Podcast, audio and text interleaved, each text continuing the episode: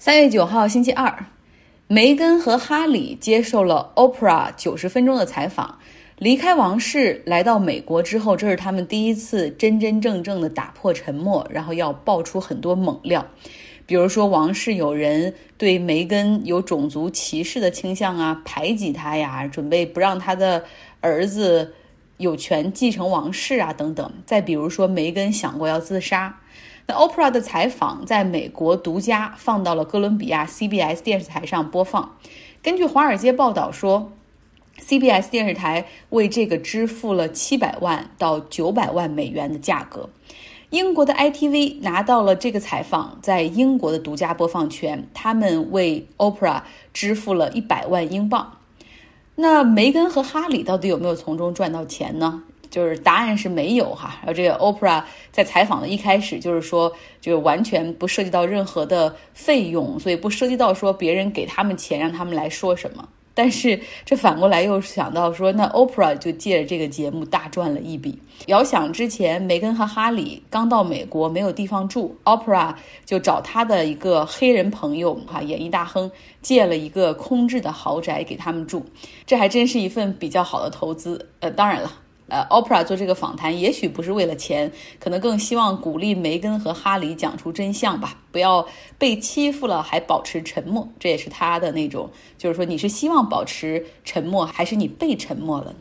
他也是在访谈中问到这个问题。那么九十分钟的访谈要卖这么贵，想必应该比较有有料吧？所以我看到预告片的时候，经常是播到 Opera 瞪着大的眼睛，然后说 What？真的吗？他们真的这么说了，所以接下来就给大家讲一讲，到底他们访谈里都说了什么猛料。第一个猛料就是梅根哈说，王室里有人讨论他的孩子肤色会不会很黑，如果是黑皮肤的孩子，可以代表英国王室吗？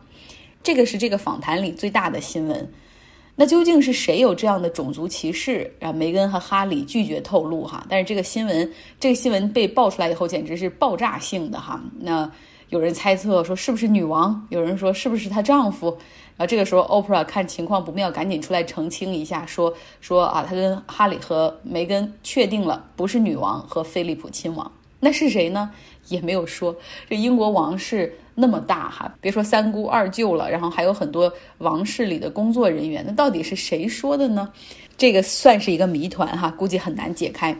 第二点呢，梅根是说了，在婚礼筹备之前，当时凯特王妃，也就是她大嫂，对花童的衣服不太满意，然后当时这来回挑刺儿，把梅根给气哭了。后来凯特也对此向她道了歉。然后梅根还补充了一句，就是说凯特是个好人，呃，言外之意就是之前英国小报写他们俩之间有问题，可能并不是想象中的那么严重。第三点，梅根说她想过要自杀，嫁入王室之后，她感觉自己失去了自由，因为她和哈里想结婚之前，她也没有做一些啊调查，就是她到底。跟王室结婚意味着什么？后来他知道结婚之后，他失去了护照、驾照，以及包括他自己的钥匙。然后他想到自己失去了这些，感到很抑郁，希望求助于心理医生。但是王室的高层的人员告诉他说：“不行，如果消息一旦走路的话，那公众知道了，小报不会放过这些，然后会大肆演绎，将有损王室的形象。”第四点呢，哈里说了说。他当时和梅根决定告别王室资深成员身份之后，啊，他的父亲查尔斯表现得极度失望，很长一段时间里都不愿意和他们通电话。哈利说他自己也感到很受伤，但是还努力的去修复这段关系，毕竟呢，他还是很爱他的父亲的。另外呢，他还谈到他的哥哥威廉，他说我们俩是最亲密的兄弟，我们彼此支持对方，爱着对方，我们经历过。就是我，我们童年共同经历过丧母的那种悲剧，哈，没有什么能把我们分离，只不过现在我们选择了不同的道路来走，听着也有几分悲凉。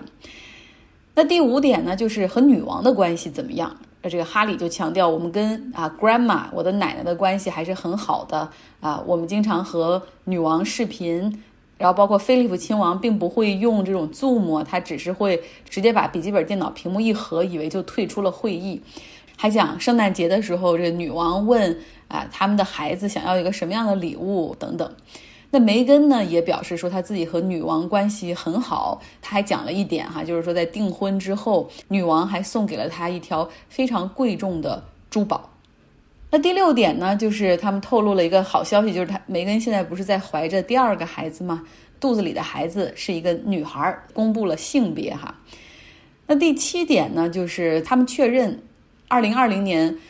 王室开始不再向梅根和哈里提供任何的资金支持，然后之后呢，他们和 Netflix 谈成了一个多年的合同，总价值是一亿美元，包括要拍纪录片，可能要拍电影，然后要进行一些剧本的授权，然后可能因为他们有孩子嘛，可能未来会做一些儿童节目等等。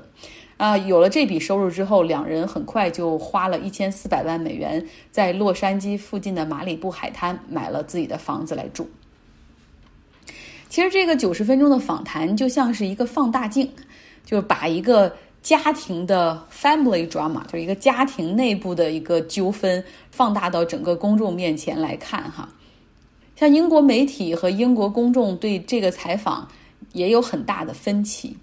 就是分歧主要是梅根和哈里到底是受害者还是背叛者呢？比如说《泰晤士报》就在这段采访公布之前，他们先刊登了肯辛顿的工作人员爆梅根的黑料，说他就是脾气特别差，然后盛气凌人，然后经常欺负工作人员等等。所以就有不少人说，这个梅根是背叛王室哈，他是只不过希望利用他这些曝光，然后来给他和哈里未来增加收入，同时他也可能想提高自己孩子的继承顺位。那当然也有很多人为梅根和哈里辩护，指责王室中。啊，是存在这种种族歧视的，而且也折射到英国的社会里面。虽然说英国，因为它对很多国家进行殖民嘛，所以它现在的这个社会也是比较多元化，有不同殖民地的人、不同肤色的人在英国生活。但是非白人的这些人还是会经历系统性的歧视。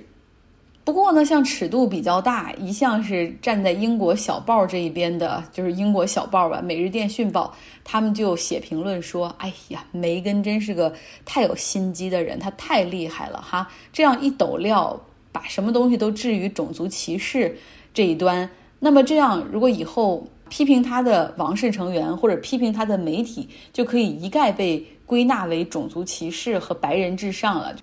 不过呢，我们再回看英国小报这些年对待梅根，好像确实也很不公平哈。基本上同样的事儿，要是发生在他大嫂凯特身上，那就没得说，还都挺好的，体面得体等等。但是梅根只要一干或者一说，就会招致批评和挑刺儿。这些英国小报他们也有一种 narrative，就是有一种对。他们人背景和性格的叙事，就是说啊，凯特的父母他们都是英国的成功的精英阶层职业人士哈，而梅根的母亲是个空乘，父亲是个酒鬼，他们家族的情况可以概括为矿工出身，完全不是精英。那她嫁入王室哈，就是费尽心机钓得金龟婿哈，然后这个搞定哈利一定别有企图。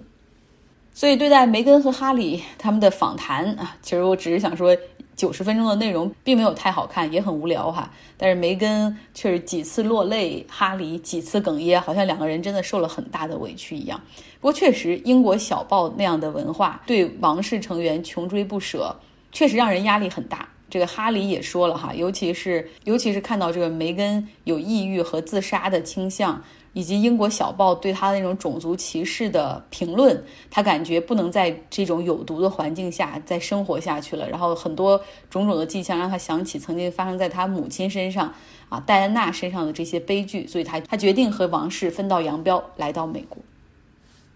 好了，说说资本市场，美国股市今天表现出了科技股和传统股的冰火两重天，这和前两天。国内市场的这种，比如白酒股跌、银行股涨的情况，有点差不多哈。那今天的纳斯达克指数跌了百分之二点四，而道琼斯还涨了近百分之一。如果从个股方面来看，科技股苹果跌百分之四点二，网飞和 Facebook 跌百分之三，特斯拉跌百分之五点八。那因为特斯拉和不少科技股，他们也在标普五百这个指数里面，所以混合了传统行业和科技股的标普五百今天是小跌百分之零点五。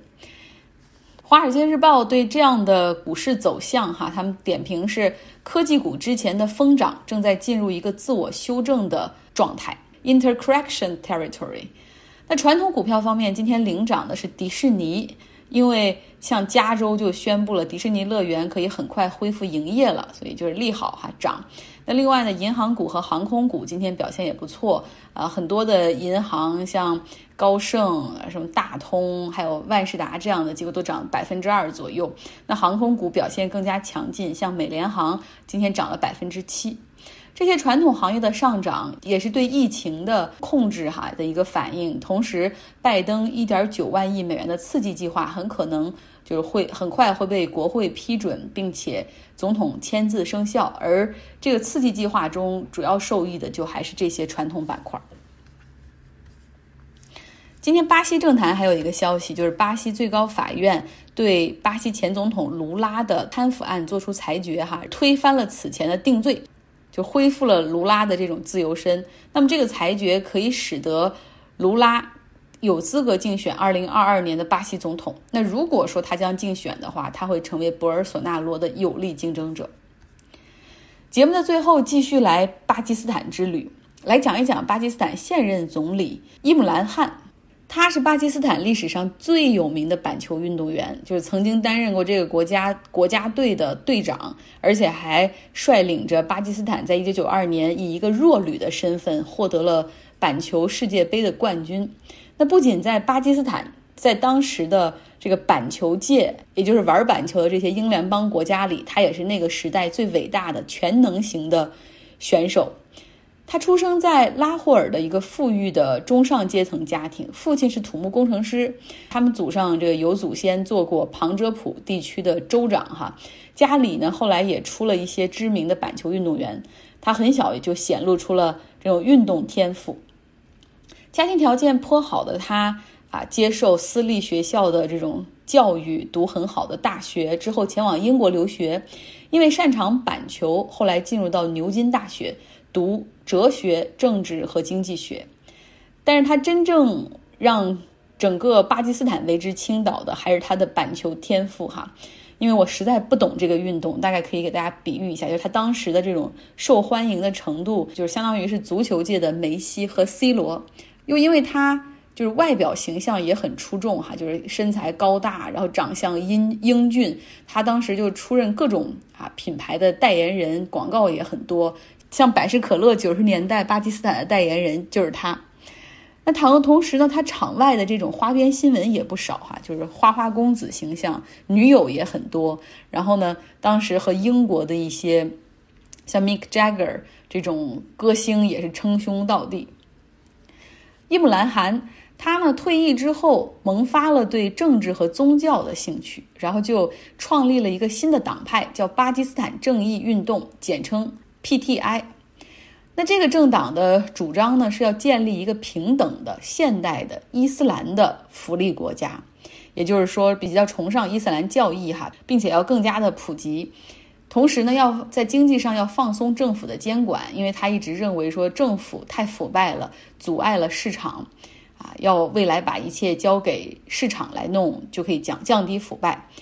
要建立一个福利国家，消除贫困。那他这样的一些主张，吸引到了很多的这种民族主义、民粹主义加入，因为有这种宗教牌嘛，所以他也反对美军对阿富汗的战争。